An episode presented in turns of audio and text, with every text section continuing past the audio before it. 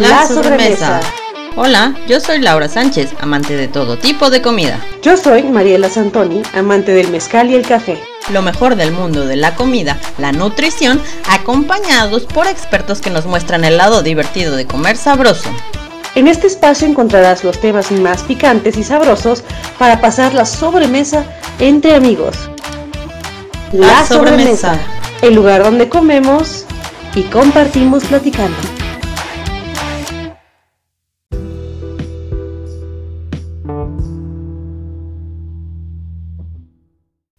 La sobremesa sabe mejor con mezcal mi vanidad. Acompaña la hora mágica de compartir con el mejor mezcal para gustos exigentes de Oaxaca, Mezcal mi vanidad. Adquiérelo por DM en nuestro Instagram La Sobremesa Podcast. La sobremesa sabe mejor con mezcal mi vanidad.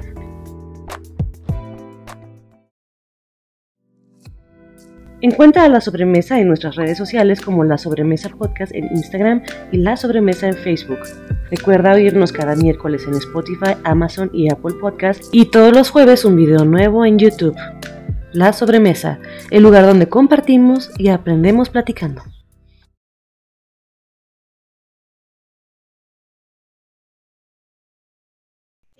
Hola sobremeseros, ¿cómo están? Estamos en un episodio más de La Sobremesa y en esta ocasión nos pusimos un poquito terroríficos porque traemos a un invitado muy especial, Emanuel Morales, una de las voces detrás del podcast El Mundo Creepy. ¿Cómo estás, Emanuel? Hola, hola, muy bien, gracias por la invitación. Muy contento de estar aquí, de compartir algunas historias y pues de platicar de esto que nos, bueno, que me gusta tanto, que es el terror. Oye, cuéntanos, ¿de dónde sale esa inspiración por, por traer este, esta profesión, ¿no? De contar historias, leyendas. ¿De dónde, de dónde decidieron tú y, y Kevin juntarse para poder contar historias? Pues es, es, una historia un poco larga porque nos conocemos desde la secundaria, desde que entramos a primer año de secundaria, éramos compañeros de, de clase, estábamos en el mismo salón. Nos hicimos amigos, bueno, primero nos caíamos muy mal, pero luego nos hicimos amigos y pues nos dimos cuenta de que teníamos como muchos intereses en común, desde películas, bueno, cine en general, cosas de televisión, comedia, nos daba risa lo mismo, nos daba miedo lo mismo también. Entonces empezamos a, a platicar de muchísimos temas, pero fue hasta que estábamos en, en la preparatoria, por ahí del 2009-2010, que se pusieron muy de moda las creepypastas en, en, internet, que eran estas historias así como Jeff the Killer y Slenderman y todas estas como leyendas urbanas de internet. Y nos gustaban mucho, nos hicimos muy fans de ese género, leímos mucho de eso.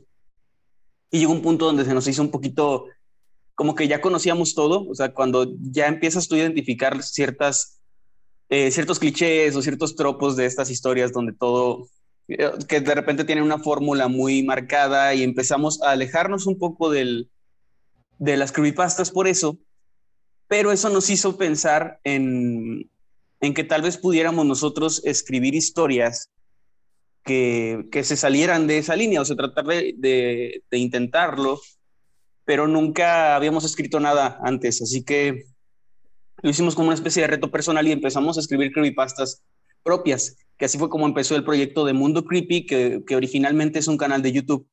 Ahora ya eh, nos trasladamos con todo esto de los podcasts, pues hay que, hay que adaptarse, hay que evolucionar.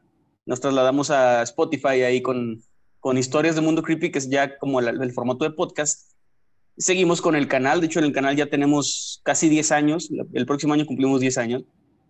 Wow, y bueno, empezamos haciendo, muchas gracias, empezamos haciendo esto de las historias propias y poco a poco nos fuimos dando cuenta de que mucha gente tenía historias que contar de experiencias personales o que le habían pasado ya sea a ellos o algún familiar, algún amigo. Así que empezamos a abrirnos a, no solo escribir historias, sino contar las que, las que nos llegaban y que se nos hacían interesantes, que no se nos hacían aterradoras. Y poco a poco el proyecto fue creciendo. Entonces, realmente es curioso porque hace rato dijiste que esta profesión de, de, de contar historias es muy raro porque venimos de una generación donde, donde nunca habrías pensado que esto podría ser una profesión y sin embargo actualmente es de lo que vivimos y de lo, de lo, que nuestra familia, digamos, subsiste, así que está bastante chido pensar en que convertimos algo tan divertido para nosotros, tan entretenido como, como lo es contar historias de terror, pues ya en nuestra profesión en nuestro trabajo. Claro. Oye, y me llama, me llama, me llama la atención este que su formato no es como el de los podcasts actuales. He escuchado así varios, tengo ahí algunos eh, eh, colegas, ¿no? Que se dedican justo a los podcasts de terror. Y pues sí le dan voz a los que les escriben, pero ellos relatan las historias pues como platicándotelas. Y tú tienes un formato muy parecido, me parece, como al de la mano peluda, ¿no? Con el efecto del terror, los sonidos de fondo, ¿no? Y, a mí me trae a la mente la, la, voz de Rubén García Castillo, ¿no? Gracias. Y, y, está muy padre porque pues le están, están haciendo que los chavitos hoy en día, ¿no? Se, se, se empapen un poquito de esta profesión de, de, contar historias, porque no es cualquier cosa, ¿no?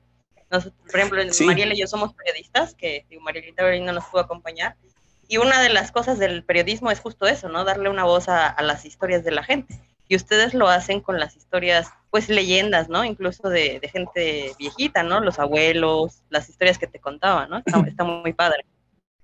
Sí, fuimos buscando ahí como un camino. Eh, siempre hemos querido ser distintos, principalmente, o sea, no porque, porque los demás podcasts o los demás canales de YouTube estén mal o algo así, está, está increíble o sea, hay, hay mucho, mucha variedad de contenido de terror y es, está, está impresionante. Me, me gusta muchísimo. De hecho, yo consumo también, obviamente, ciertos podcasts y, canales, pero siempre nos ha gustado ser distintos porque tenemos esta filosofía de darle a la gente algo que no puede encontrar en ningún otro lado. Creemos que eso nos ayuda pues a distinguirnos, a pues sí, a que la gente pueda dar clic y saber que va a escuchar una historia que no ha escuchado antes y que va a escucharlo de una forma un poco diferente. Creemos que eso nos, nos caracteriza y nos gusta, nos gusta mucho el, hacerlo de una forma un poco más formal en este, en este formato de, de podcast. Ir directamente a las historias, ir directamente como a lo que la gente vino a escuchar, ¿no? Entonces nos, nos gusta mucho hacerlo, pues así como dices, con, con ciertos efectos de sonido, con ciertas, una, creando una atmósfera y, tratando de relatarlo de la manera pues más solemne, más seria posible, que tú puedas escucharla y sentirte como que lo estás viviendo, como que lo estás, eh, como que estás ahí, ¿no? Claro. Sí, porque también creo que el ambiente, ¿no? De no solo contar la historia, sino ambientarlo, la gente que te está escuchando a lo mejor en su coche, ¿no? Es algo que tenía, por ejemplo, esto de la mano peluda, que te sentías como que, que estabas ahí, ¿no? En la historia. Entonces haces que, que la imaginación vuele y es como si estuvieras viendo una película, como si estuvieras leyendo una historia de terror, ¿no? Y creo que, creo que eso tiene mucho mérito. La verdad es que los no te he escuchado todos tus capítulos, pero ya veo que tienen como 70 y los pocos que he podido estar ahí escuchando me gustaron mucho porque sí te, te, te inmerse, ¿no? Te, te mete en el mundo de la historia que estás contando. La verdad es que muchas felicidades por su proyecto. Pero cuéntame, ¿cuál es de las historias que, que, que tienen? ¿Cuál es la que más te ha gustado a ti? No, está, complicado. Como tenemos, solemos dividir, digamos, por, por temática las historias.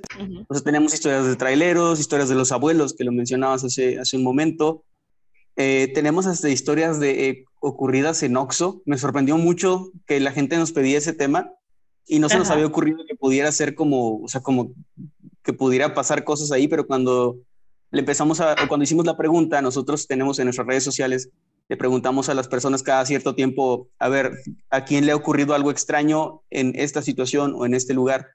O no sé, policía, eh, oficiales de policía de nuestra audiencia, ¿qué les ha pasado paranormal? Hacemos unas preguntas así, la gente nos las responde y de ahí es de donde, donde parten y, sacamos pues la mayoría de las historias que, que contamos.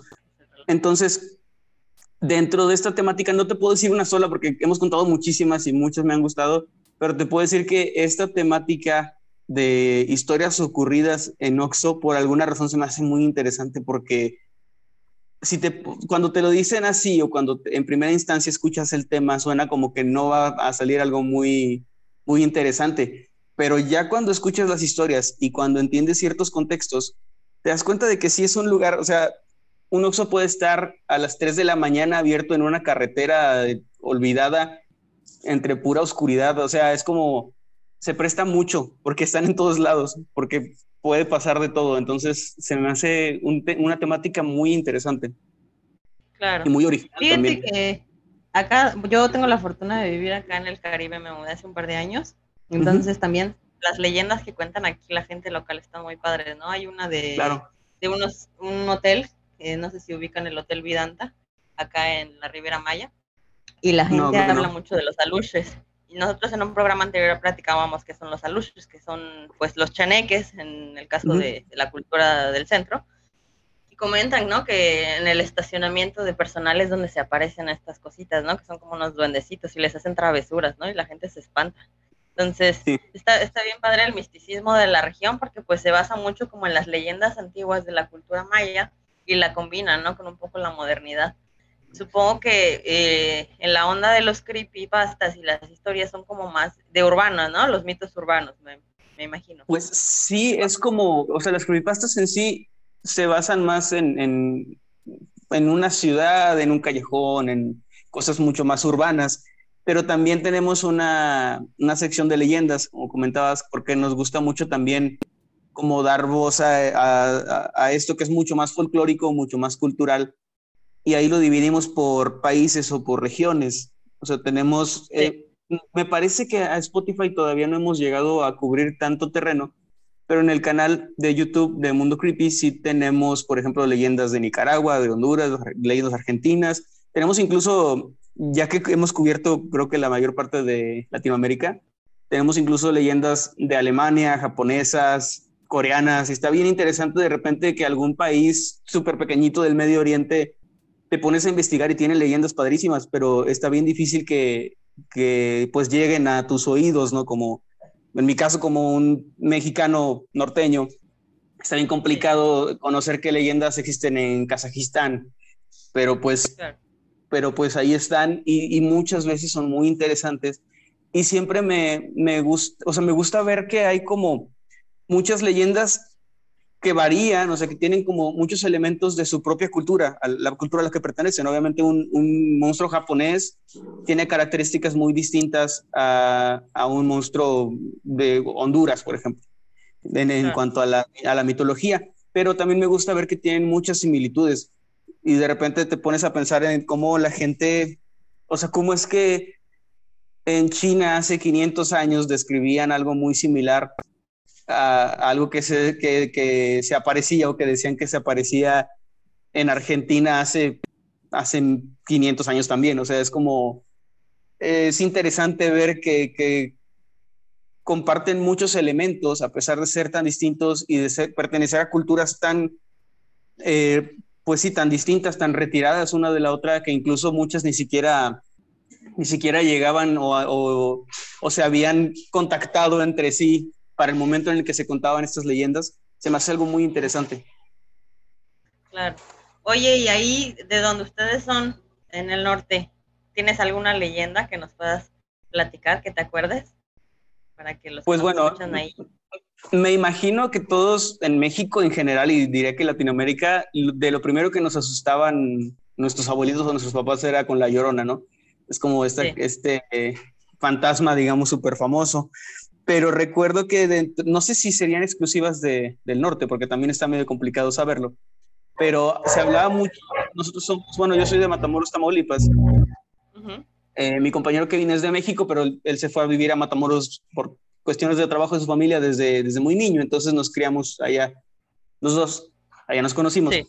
Y había una, una leyenda que después me enteré que sí se repetía en, otros, en otras ciudades, que era acerca de que la ciudad supuestamente estaba como construida encima, o más bien, había túneles construidos debajo de la ciudad que conectaban ciertos puntos importantes. Es algo que, decir, que a mí me dijeron desde que era niño, de que la presidencia y el teatro de la reforma y el, un fuerte ahí que se llama Casamata también, o sea, como que te contaban esto que en tiempos de la revolución hicieron unos túneles y que murió mucha gente y que muchos los enterraron ahí y todo esto. Pero luego me enteré, te digo, que también en otras ciudades como que tenían el mismo tipo de, leyenda y tendría sentido porque si eres, o sea, si estás en la época de la revolución y tienes, tienes como todo este conflicto, sí tendría sentido conectar ciertos puntos a través de pues pasadizos o atajos que te sirvan a manera de estrategia, pero hasta ahora no he podido comprobar si, si era verdad o no eso que me contaban. no, aparte te asustaban un montón, ¿no? Los papás y, los abuelos sobre todo. Yo también me acuerdo de muchas historias que, mi abuelo me contaba. Había una que creo que no conté en el episodio pasado que sobre mi bisabuela, ¿no? Me contaba mi mamá que cuando yo estaba muy bebé, mi, bisabuela acababa de fallecer, ¿no? Entonces tenían un cuarto donde se quedaban mis papás ahí con mis abuelos cuando los iban a visitar. Y que se acercaba mi bisabuela a verme de niña, ¿no? Porque me decía mi mamá que la sentía como la volteaban del hombro, ¿no? Era como, como que alguien se recargaba para verme. Y, y así, ¿no? Varios cuentos de aparecidos de, en casa de mi abuela. ¿no? Entonces te decían, no, pues vete a dormir temprano porque si no va a venir la bisabuela y te jala las patas, ¿no? lo que le, contábamos Mariela y yo, ¿no? Como que esta cultura de la muerte en México, pues es muy, muy típica, ¿no? Y, no la vemos como algo malo, la vemos como, como con respeto, ¿no? Entonces las leyendas mexicanas son como, como esa parte, como rememorar las, las memorias de la, de la gente de antes, ¿no? De hecho, le dan un eh, poquito de... Ajá, dime, dime. Sí, sí, no, perdón, adelante digo, le dan un, poquito de este sentido como mórbido, ¿no? También eh, como macabro, ¿no? Se lo combinan un poquito, como que le echamos un poquito, dicen de crema a sus tacos, ¿no? Para hacerlo más. Sí, y, y, de ahí viene también la idea que tuvimos de, en su momento de hacer historias que nos contaban nuestros abuelos, porque recordábamos que nuestras abuelitas, nuestros abuelitos nos contaban muchas historias que supuestamente les habían pasado a ellos y lo que yo le, he comentado a Kevin varias veces platicando, es que algo tienen las historias de los abuelos que les crees absolutamente todo. O sea, y no, no, quiero que se malinterpreten mis palabras, voy a explicar. Lo que pasa es que si a mí un amigo ahorita llega, un amigo de, mi edad y está aquí en la casa de visita y me dice, oye, acabo de ver este, un perro negro con ojos rojos que olía azufre y recé un ave María y se fue corriendo entre el monte, la verdad es como que, ah, ok, pero me lo contaba mi abuelito y es como que te da la idea de que hace 60 años a huevo que pasó. O sea, es como, como que si tienes, se siente este misticismo de la época, como que sientes que era una época más mágica por alguna razón. Yo, yo tengo esa sensación de que como que en los años 20, 30, en, en, en, un ranchito, pasaban estas cosas y es como, como que das por hecho que la magia era, era más fuerte o estaba más presente en el día a día. Y, hay muchas creencias y cosas que mi abuelita me decía que, a mí incluso me daban, de niño me daban miedo, pero me gustaba que me, que me las contara. Me acuerdo mucho que ella me decía que donde viera un remolino, o sea, este, pues viento y tierra, ¿no? Que andaba por ahí, es porque ahí estaba el diablo. Y a mí me daba muchísimo miedo eso. Entonces de repente yo estaba jugando y veía que había un remolino y corría para meterme a la casa porque, porque ahí andaba el diablo y pues me daba miedo. Era algo muy, muy extraño, pero pero siento que, que pues le tomas cariño a ese tipo de historias y creencias. Sí, no, aparte como dices, viene un chavo de, de tu edad y te cuenta esto y dices, pues, ¿qué, qué, te andas metiendo, no? O sea, como que no, no le crees, ¿no? Porque yo creo que los abuelos, de ahí, de ahí viene justo esta, esta tradición del, del contar historias, ¿no? De sentarte en la mesa con el abuelo que te cuente las historias y, los relatos de la familia, porque finalmente son familiares, no es como que me contó Juanito Pedrito, es lo que a mí me pasó de niño y te lo cuentas y confías, como dices, el, el misticismo, el, la cultura que tenemos rodeado, rodeando la onda esta de la muerte, de, de los aparecidos, ¿no? O sea, está, está, muy padre, a mí la verdad es que me, me gusta mucho. Y pues eh, no sé si tengas alguna leyenda que nos quieras contar o yo, yo por acá traigo una que, me escribieron unos eh, seguidores. Bueno, hay una, hay una leyenda que, que es que te digo, no sé si será leyenda tal cual, porque me lo contaba mi abuelita. No sé si tiene nombre, pero me daba mucho miedo de niño.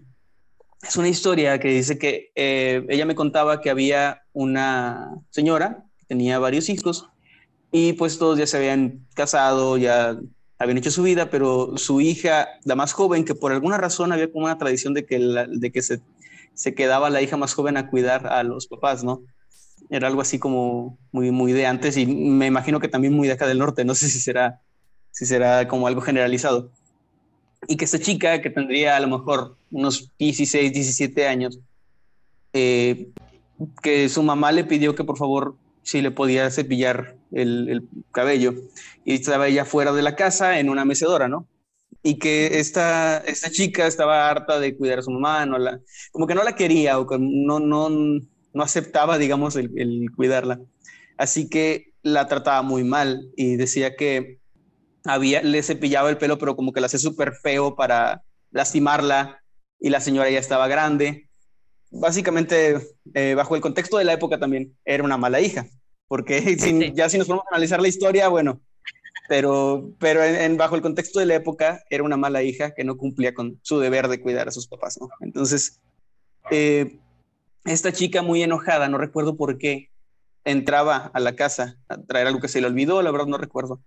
Y entonces, frente a los ojos de la mamá y de básicamente todo el pueblo, la casa comenzó a contraerse en sí misma, a hacerse como, un, como si fuera un agujero negro, se contrajo hasta quedar en una bola de madera y de, pues sí, de basura, básicamente, o sea, no de basura, sino de escombros.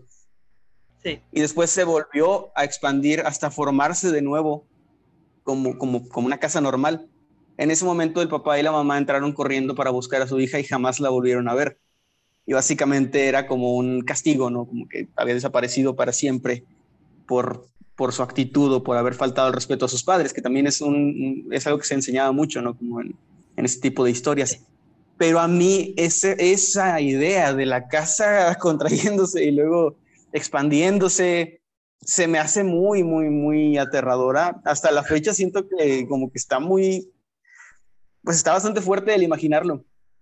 Y, se, me hace una historia, se me hace una historia muy buena que me contaba mi abuelita. Mi abuelita ya, ya falleció lamentablemente, pero me encantaba escuchar sus historias porque pues, pues estaban así de, así de interesantes. Sí, hasta te dan ganas de, no, de tratar bien a tus papás, ¿no? No voy a hacer que te pase, ¿no? Ay, pues mira, yo traigo aquí un relato que, que nos contaron y dice, iba caminando y mi abuelo a las altas horas de la noche rumbo a su viejo jacal, cuando de repente escuchó a un niño que lloraba atrás de unas piedras. Desconcertado se acercó para mirar que el niño podía, y pensó, ¿qué hace un niño a estas altas horas de la noche en la calle sin sus papás?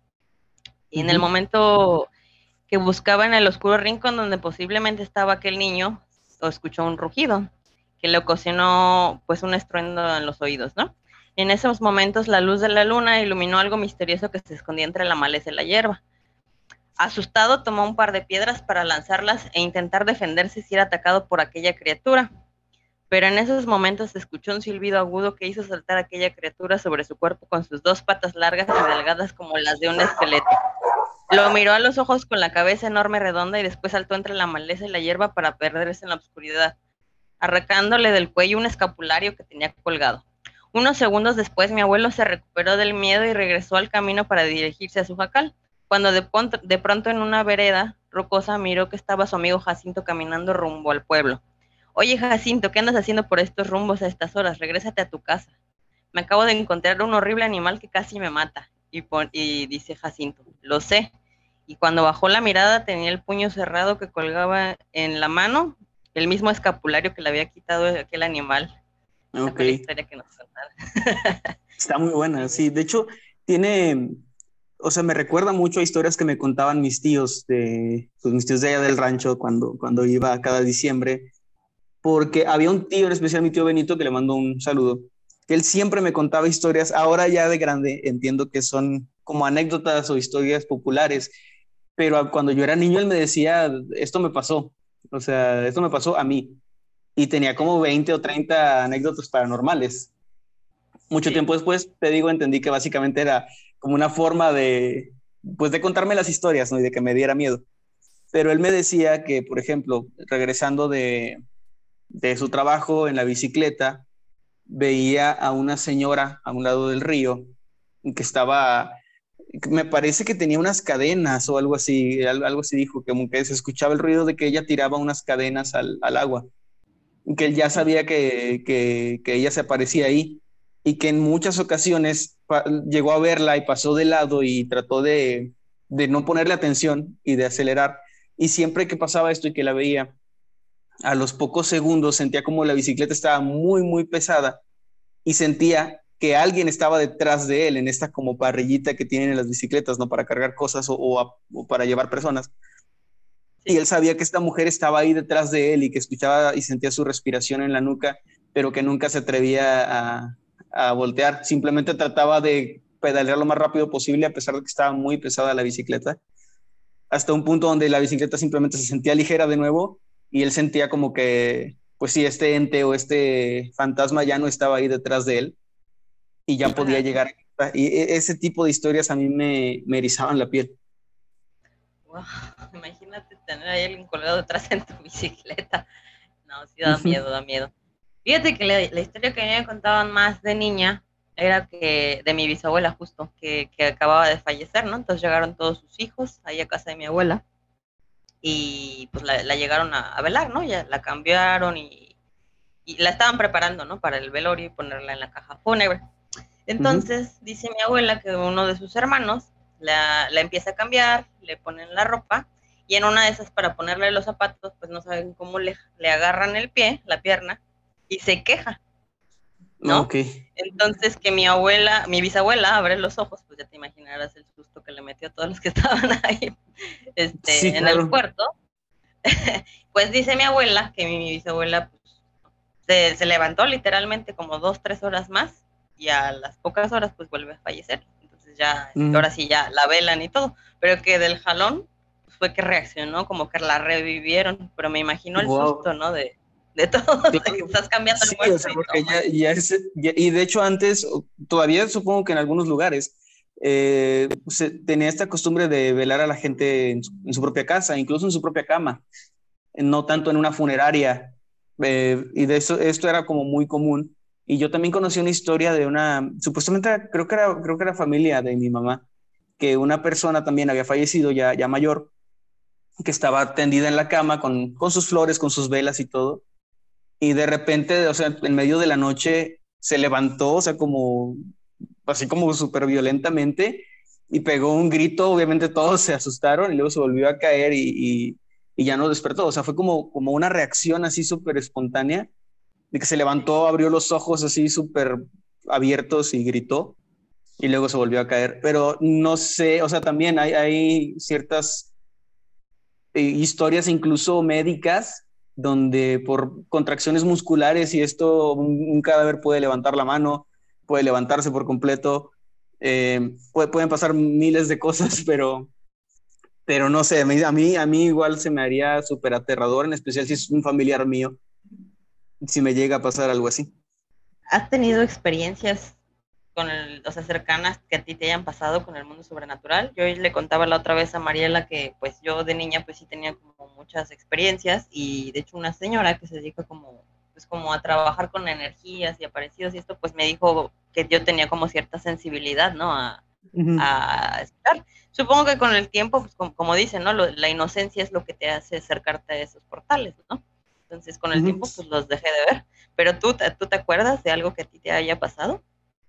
yo creo que yo, yo soy una persona que, que, no es muy sensible a eso porque nunca me ha pasado o saber algo o escuchar algo estando, o sea, estando en mi casa solo, nunca, pero siempre tuve y, y, sigo teniendo muchos problemas de parálisis del sueño o lo que le llaman de que se te sube el muerto, ¿no? Es algo que me pasa desde, no sé desde cuándo, pero desde que yo me acuerdo y que me empecé a, traumar con eso, fue como a los 12 años de hecho, por ahí de la secundaria, entre los 12 y los 17, yo creo, me pasaba, o sea, de que casi cada noche, que yo ya sabía que me iba a dormir y me iba a dar parálisis del sueño. Y no sé si alguna vez te ha pasado o, no es, la audiencia que nos escucha le ha ocurrido, pero es horrible porque no te puedes mover. estás despierto, tu, tu mente está despierta, estás consciente, pero tu cuerpo no te responde. Estás completamente paralizado. La primera vez que me pasó, bueno, no sé si la primera, pero la primera que recuerdo así feo, yo pensé que me había muerto, o sea, pensé como, tal vez esto es morirse, imagínate que ahora voy a escuchar cómo me están velando y todo y no poder decirles, oigan, aquí estoy. Y, afortunadamente no me morí, pero, pero se siente horrible porque además de que estás paralizado, empiezas a escuchar un montón de cosas bien feas. O sea, yo me acuerdo que escuchaba como pasos que se acercaban a mi cama, como si alguien se sentara en mi cama. Llegué a sentir como si alguien se posara encima de mí e incluso lo más fuerte que me pasó es que sentí que alguien con sus manos heladas estaba ahorcándome, así como, pero súper violentamente, o sea, como que agitándome así el, cuello y yo no podía respirar hasta que me, me desperté del susto. Y eso es algo, obviamente, si le preguntas a alguien muy escéptico, pues te va a decir que es simplemente ahí un rollo de, del sueño y una alteración. Si le preguntas a alguien más creyente, pues te va a decir que que pues sí es tal cual un muerto que se te sube y que te trata de robar la energía.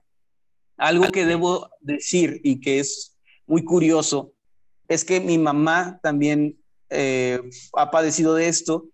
Y lo raro es que ya en la casa, ahorita yo ya vivo con, mi esposa, ya, ya vivo, digamos, aparte, pero cuando yo vivía con mis papás, pues ellos tenían su cuarto, yo tenía el mío, y a mi mamá, mi mamá siempre me decía que si ella dormía sola, si mi papá por alguna razón estaba trabajando o algo, no, no dormía ahí con ella, siempre le daba parálisis del sueño en su habitación. Y yo recuerdo muy bien en una ocasión que llegué de, no sé si de la escuela o si ya trabajaba, y la casa estaba sola, y me quedé dormido en el cuarto de mis papás, porque pues esa cama estaba más cómoda. Entonces yo me quedé dormido ahí e inmediatamente me dio parálisis del sueño y, fue así como algo bien horrible. Mi papá también ha dicho que en ese cuarto, estando solo, le dan siempre pesadillas. Él no habla de parálisis del sueño, pero sí habla de pesadillas, de, de cosas feas que sueña. Entonces no sé, o sea, te digo, no puedo yo asegurarte que sea algo paranormal porque no, no tengo forma tal vez de, de, de comprobarlo pero sí está bien raro este, ese cuarto de, de mis papás ahí en, en, la casa, que pues ellos ahí viven todavía. Está, está medio, medio raro, medio, algo, algo tiene ese, ese lugar. Sí, pues es, lo que yo contaba, por ejemplo, donde yo vivía de niña, pues eran antes campos, ¿no? De donde trabajaba gente, ¿no? Y se cuenta, se cuenta que ahí mataron a mucha gente. Entonces, la mayoría de las casas, no sé cómo se allá en el norte, pero las casas de acá donde yo vivía, pues el cuarto del fondo era muy oscuro. Entonces sentías como bien raro la vibra de atrás, ¿no? O sea, yo me acuerdo que de niña pues me subía a las escaleras del segundo piso corriendo porque pues me daba miedo, ¿no? Sentías como que algo te venía siguiendo. Y era en casa de cualquiera, no nada más en la mía. Te iba a casa de mis amigos y lo mismo, ¿no? Me acuerdo que una vez, por curiosos, con casa de un amigo, se nos ocurrió hacer la famosa ouija de, de papel, ¿no? De papel, sí. ¿Te acuerdas con los vasitos y ponías tus dedos y Así era como nosotros jugábamos a la Ouija. Y me acuerdo que esa noche sí estuvo feo, porque justo en el cuarto del final se empezó a escuchar como si tocaran así la, puerta, pero desde el piso, ¿no? Sí. Entonces después, la abuelita de mi amigo nos dijo, no están jugando a eso, porque están desenterrando a los muertos y les están tocando de abajo es porque viene algo feo, ¿no? Pero sí se escuchaba bien feo. Y, creo que eso es como, como la, la magia que hay en las casas aquí en México, ¿no? O sea, como que se queda como la energía de la gente, ¿no? Sí, está, es, es muy curioso porque también es muy común, eh, a diferencia tal vez de otras culturas donde está esto de comprar una casa y luego te mudas y luego te casas y vives en otro lugar y luego ya casado te mudas a otro lugar.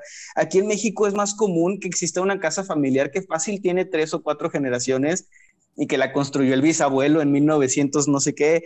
Entonces es muy común tener eh, estas propiedades como familiares muy antiguas, donde, pues sí, generación tras generación la familia va viviendo ahí. Y, siempre hay muchas historias acerca de que no, pues que tú, aquí tu abuelito le pasó esto, tu bisabuelo, no sé, o sea, un montón de cosas. Me acuerdo mucho de las historias de tesoros enterrados también con esos, con estas propiedades que de repente, no, es que tu bisabuelo tenía mucho dinero, pero vinieron los hombres de Villa y lo escondió, pero luego lo mataron y ya no supimos dónde quedó. Me acuerdo mucho de este tipo de historias. De las bolas de fuego, ¿no? Que dicen que son brujas, o sea, todo esto, a mí me encanta todo. De hecho, si algo pudiera diferenciar entre las historias que yo escribía y las que escribía Kevin, es que él es mucho más urbano, como decías, es más como que de leyenda urbana. Y las historias que yo escribía, por lo mismo de que estoy más empapado de esto, siempre tenían que ver con campo, con, con el monte, con haciendas, con todo esto. Entonces, Kevin es más como de, la onda de urbana, ¿no? De en el callejón tal, este, uh mataron a tal, ¿no? O sea, como más la... Y, son mitos más, más recientes, ¿no? Pues sí, es que aparte, te digo, él es de la Ciudad de México, su familia es de allá, entonces supongo que pues también está mucho más empapado de ese tipo de historias. Yo, yo crecí con historias más de rancho, más de campo. Sí, yo igual, yo igual. Oye, estaba, estaba, estaba viendo acá en su podcast, tienen historia, una que dice historias vividas por niñeras donde se les aparece, ¿no? También. Ajá. es que está, está muy, la manera en que clasificamos las historias nos ayuda pues a darle una temática. Y, pero siempre nos sorprende cómo bajo ciertas circunstancias bien específicas a mucha gente le han pasado muchas cosas bien raras. Y en estas historias de niñeras hay muchas muy buenas de, pues de chicas que, por ejemplo, llegan, muchas también no son paranormales, o sea, de repente también contamos historias de terror, pero no paranormales, de chicas a las que a lo mejor quisieron secuestrar ahí con engaños de que iban a cuidar a alguien y, resulta que no. Eh, de repente que les llamaban y les daban una dirección y era una casa así abandonada, toda, toda fea, ¿no? En medio, de, en medio de la nada. Historias más de ese estilo. Pero también hay otras donde, ah, me, me acuerdo mucho de una, de una chica que decía que fue a cuidar a unos niños, le, le dijeron pues que estaban dormidos en el, en el cuarto, ¿no? Que ella nada más tenía que estar prácticamente viendo la televisión y cuidando que no se despertaran, que no hiciera nada y en la mañana que regresaban los papás, pues le iban a pagar y, ya, algo fácil. Entonces ella empezó a escuchar ruido en, el, en el cuarto, subió, les dijo de que, oigan, yo soy su niñera, todo bien, y estaban jugando los tres niños, ¿no? Y ellos de que no, no nos queremos dormir, y bueno, empezaron a, como a no obedecer, y ella ya estuvo jugando con ellos, los estuvo convenciendo, al final ya los durmió, y cuando llegaron los papás en la mañana, resulta que no eran tres niños, que eran dos, pero ella juraba que había tres, o sea, que, que había, ella había cuidado a tres niños, no a dos. El problema surgió cuando les, cuando les dijo, bueno, va a ser tanto porque no me dijeron que eran tres niños. Y los papás le dijeron, pues no, es que son dos. Y se subieron al, al cuarto y estaban los dos niños dormidos. De hecho, solo había dos camas. Y ese, esa historia se me, se me hace muy interesante porque decía que ella no tiene una manera de, o sea, no hay forma de comprobar, de comprobarle a nadie que le pasó, más que pues decir su palabra, ¿no? De, en serio, esto me pasó y estuvo bien raro. Wow, es que aparte las historias de niños son bien macabras. Yo apenas también escuché, creo que en TikTok, la historia de una chava que ella decía que, pues, que sentía como que algo le faltaba, ¿no? Y, y, que ella estaba segura de que siempre, siempre dejaba algo, ¿no? Y, y por ahí en sus recuerdos tenía el recuerdo de haber tenido tres hijos, ¿no? pero siempre que le preguntaban a todos en su familia le decían que no, pues que, nada más son dos niños los que tenía, ¿no? Y la, y la chava siempre insistía, insistía, insistía. Y, y resulta que, que, un día su mamá le dice que el niño, que ella siempre pues como que pensaba que era su hijo, era un niñito que, que ella platicaba con, desde que estaba niña, ¿no? Entonces la mamá siempre trató como de, como de decirle, no, no lo llames, ¿no? Porque no sabes qué es esa madre, ¿no? Y, que, le contaba, ¿no? Que desde que estaba chiquita se la veía platicando con, con un niñito y que ella decía que con un niñito y que y después resulta que el niñito pues ella pensaba que era como su otro hijo. Entonces la señora siempre pensaba que tenía tres hijos en lugar de dos, ¿no? Wow. Esto también, también tenemos, tenemos historias de amigos imaginarios también que, que va como muy de la mano con esto que de repente los niños te cuentan unas historias bien raras y bien macabras de que tienen un amigo imaginario. Había uno de un niño que decía que, que su amigo imaginario era un viejito, que era un señor, un señor ya muy grande, y lo describía y todo, y, y resulta que era como el abuelito, ¿no? Que había muerto mucho antes de que él naciera. Y cuando lo vio en una foto dijo como que, ah, él es mi amigo, mi amigo que, con el que platico en las noches. Y, pasan muchas eh, historias así muy, muy raras, de, que obviamente lo que decías también de que la inocencia, ¿no? De repente un niño de dos o tres años te puede contar que vio, que platicó con alguien y igual es algo que nosotros no podemos ver. Claro. ¿Tú no, tú no tienes hijos? No. Todavía. No, me, ah, me dan miedo los niños. sí, no voy a hacer, ¿no? Que te, que te cuenten cosas. Sí, no, no, no, pues también están... Tengo un sobrino, los animales. pero también? ¿Y te ha pasado algo ahí con él que te haya dicho? No, fíjate, no, no, este, hasta ahorita no. También los animales, fíjate, yo tengo tres gatos y seis perros, toda una granja. y de repente sí me da, me da miedo, ¿no? Porque los gatos son mucho de quedarse viendo a, a los, así a los puntos perdidos, ¿no? Mirada perdida. Y me acuerdo que un día le pregunté a mi esposo, pues, ¿qué verán, no? Porque tengo un jardín atrás en la casa. Le digo, ¿no estará viendo algo? Y me dice, no, los gatos ven puntos de luz, que no sé qué, hay como tratando de calmarme. Pero sí, yo, yo me acuerdo que igual de niña mi, mi tía tenía muchos gatos y me decía que los gatos pues pueden ver otras cosas, ¿no? Igual los perros.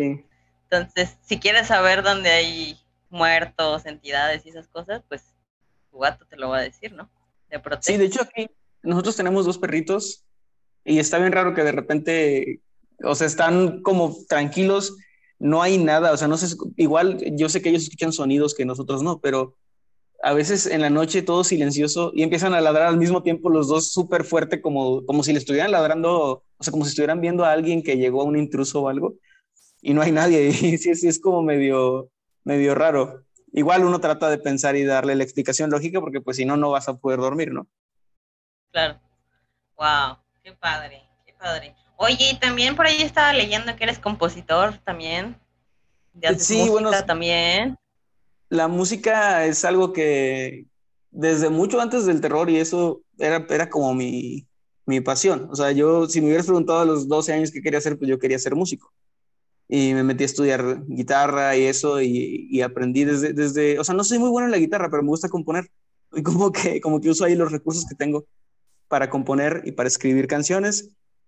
Y pues es como otra faceta diferente, apenas como ya tengo un poco más de tiempo libre, ya tengo pues un poco más de recursos para, para hacer algo así, pues me animé a sacar algo de música. Y, y, pues sí, ando por ahí este, promocionando de repente algunos sencillos, algunas canciones. No vayan a esperar algo bien acá súper oscuro, porque también la gente de repente, como, tomo, como toco temas de terror y eso, me han dicho, no, yo pensé que iba a ser metal, así como, o post-punk gótico, no sé. Pero no, realmente yo, yo soy muy pop rock, o sea, yo crecí con, con música así más, más, más fresita y pues es lo que, es lo que hago. Pero, pero pues sí, me gusta mucho la música, es como, yo creo que esa es mi más grande pasión. Y Kevin, aparte de ser la segunda voz de este podcast, ¿a qué, a qué se dedica? Pues bueno, él, ahorita los dos nos dedicamos a, a esto, es como nuestro principal, nuestro principal ingreso. Él también hace muchos streams, le gustan mucho los videojuegos. Yo la verdad no soy mucho de videojuegos, pero Kevin eh, le gustan mucho los videojuegos, hace streams por ahí los lunes y los sábados, ojalá que no me haya equivocado, o martes y sábados, ya no sé. Pero bueno, hace streams por ahí y pues a él le gusta mucho el básquetbol también, es, como, es mucho más de, de, deportes que yo también. Yo, a mí los deportes no, no se llevan bien conmigo ni yo con ellos. Este, pero sí, tenemos, tenemos intereses muy diferentes, pero en los puntos donde tenemos cosas en común también son como muy fuertes. ¿Qué es lo que hace que estén ustedes con esta, con esta profesión del cuento, historias? Oye, qué padre, qué padre, qué padre. Pues, a ver, ah, en otros programas les hemos preguntado a nuestros invitados eh, referente al tema, en este caso que son las leyendas e historias, eh, pues también de, muchas veces de estos hemos platicado que se basan películas, ¿no? Películas de terror. ¿Cuál sería como tu película favorita de terror? Uh, también está difícil. Em, de muy niño me aterraba, me da mucho miedo El Exorcista y también la de eh, la miniserie que hicieron de It de los noventas. Ya la volví a ver de grande y no, no está tan, no está tan chida, pero pero sí, me, este, esta escena, la clásica de las regaderas, ¿no? Donde sale el payaso del drenaje y eso. Eso me da mucho miedo. Por mucho tiempo yo no podía bañarme a gusto, ni trataba de no, no ponerme jabón en los ojos para no cerrarlos, porque yo sabía que cuando los abriera iba a estar el pinche payaso. Pero me, me daban mucho miedo. Pero mi favorita, fíjate que yo por mucho tiempo fui también como medio hater del cine nuevo de terror, como que hubo una época medio fea en, en el terror como que todo muy repetitivo, mm, que no daba miedo.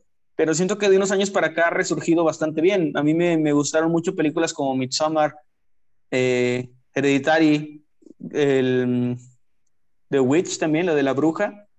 Es como películas un poco más introspectivas, más, más del estilo de, por ejemplo, El Resplandor de Kubrick, así esas películas como que te meten más en atmósfera, que se van más por este rollo que por el, que por el susto fácil, ¿no? O sea, que por el jumpscare y eso, siento que, que, soy más de ese, de ese estilo. O sea, que tú eres más fan así como de las de Kubrick, de la... ¿Cómo se llama? Se me olvidó ahorita el nombre del, del cineasta que hizo Los pájaros y la de psicosis se me fue. Eh, Hitchcock. Eh, Hitchcock. O sea, como más, más del relato, ¿no? La historia detrás de. Sí, yo aprecio muchísimo un, una buena historia, o sea, un buen guion, más que los sustos o más que que los efectos incluso. O sea, si la historia está bien hecha, si el guion está chido, a mí me va a gustar la película. sabes qué, lo que otro, yo platicaba con Mariela que las películas de terror de ahora ya son muy sangrientas, o sea, ya no van tanto al susto como que para que tú encuentres el punto, el meollo y ya, o sea, más allá del susto como que encuentres la historia. Ahora las, las historias de terror o las películas de terror son muy violentas y a lo que van es, ¿no? Al, asesinato, al... Así que es como que eh, lo que le da más atención los guionistas, ¿no? A la sangre. Sí, creo que buscan el impacto, o sea, buscan como mucho hacer el shock este de, de asustarte con eso, pero, pero sí, yo, yo soy más de historias, o sea, de que me asustes con la, con, con la historia, no importa si no me enseñas al monstruo, si tú me lo describes bien cabrón, me va a dar miedo, es como que aprecio más eso, que, que el, pues sí, que la sangre o los gritos. Claro. Oye, y referente al podcast de Mundo Creepy, ¿dónde te pueden escuchar? ¿Dónde te pueden ver?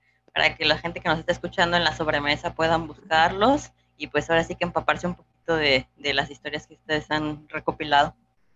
Claro que sí, nos encuentran en Spotify, Amazon Music, Apple Podcast, en Deezer, en la verdad no sé en cuáles otras, en todas las plataformas de las plataformas grandes, digamos, de streaming, ahí nos pueden encontrar. Estamos en, en Acast también, que es como nuestra, eh, pues no sé, no sé cómo se diga, pero es donde, es donde se aloja, digamos, nuestro, nuestro podcast y de ahí se distribuye, pero lo pueden escuchar directamente también desde ICAST.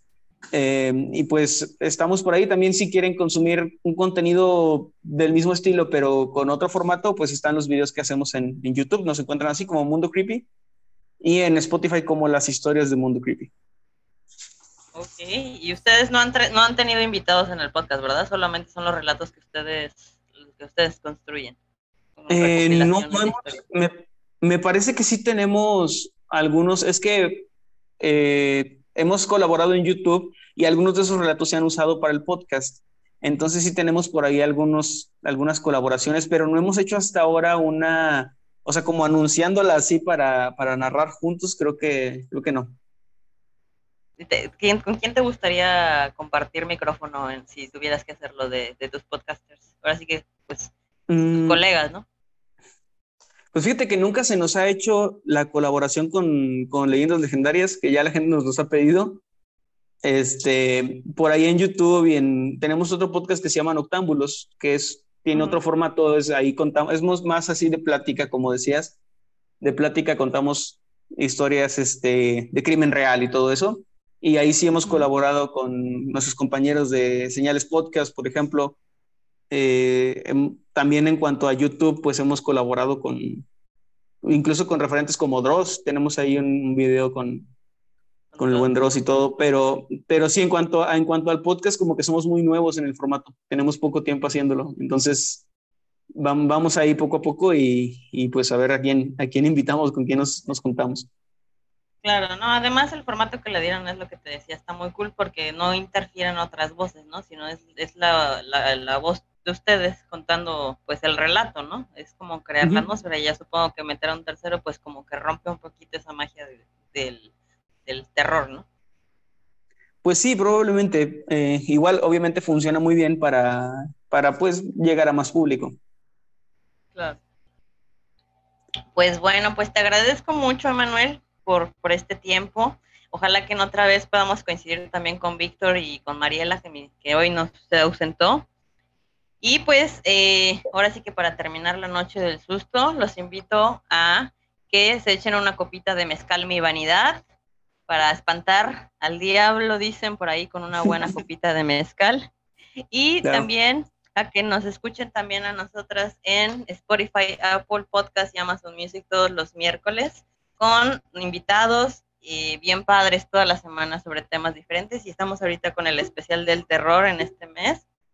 Entonces, les agradezco mucho su tiempo y a los que nos escuchan por primera vez, los invito a seguirnos también en nuestras redes sociales. Te agradezco, Emanuel, por tu tiempo y por contarnos un poquito de, tu proyecto tan padre. No, pues muchas gracias por la invitación, un gusto estar aquí y cuando, cuando quieran volverme a invitar, pues con mucho gusto. Muchas gracias. Nos despedimos. Este fue un episodio más de la Sobremesa Podcast. Nos vemos en la siguiente emisión. Mi nombre es Laura Sánchez y me despido de parte de Mariela Santoni.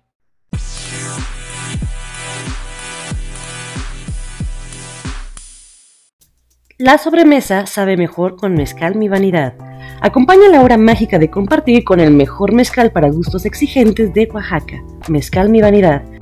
Adquiérelo por DM en nuestro Instagram La Sobremesa Podcast. La sobremesa sabe mejor con Mezcal Mi Vanidad.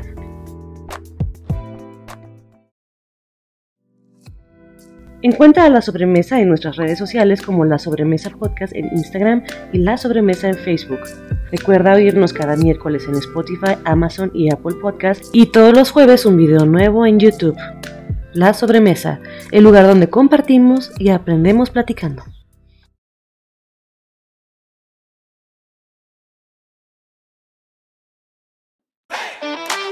La sobremesa. Hola, yo soy Laura Sánchez, amante de todo tipo de comida. Yo soy Mariela Santoni, amante del mezcal y el café. Lo mejor del mundo de la comida, la nutrición, acompañados por expertos que nos muestran el lado divertido de comer sabroso. En este espacio encontrarás los temas más picantes y sabrosos para pasar la sobremesa entre amigos. La, sobremesa, el lugar donde comemos y compartimos platicando.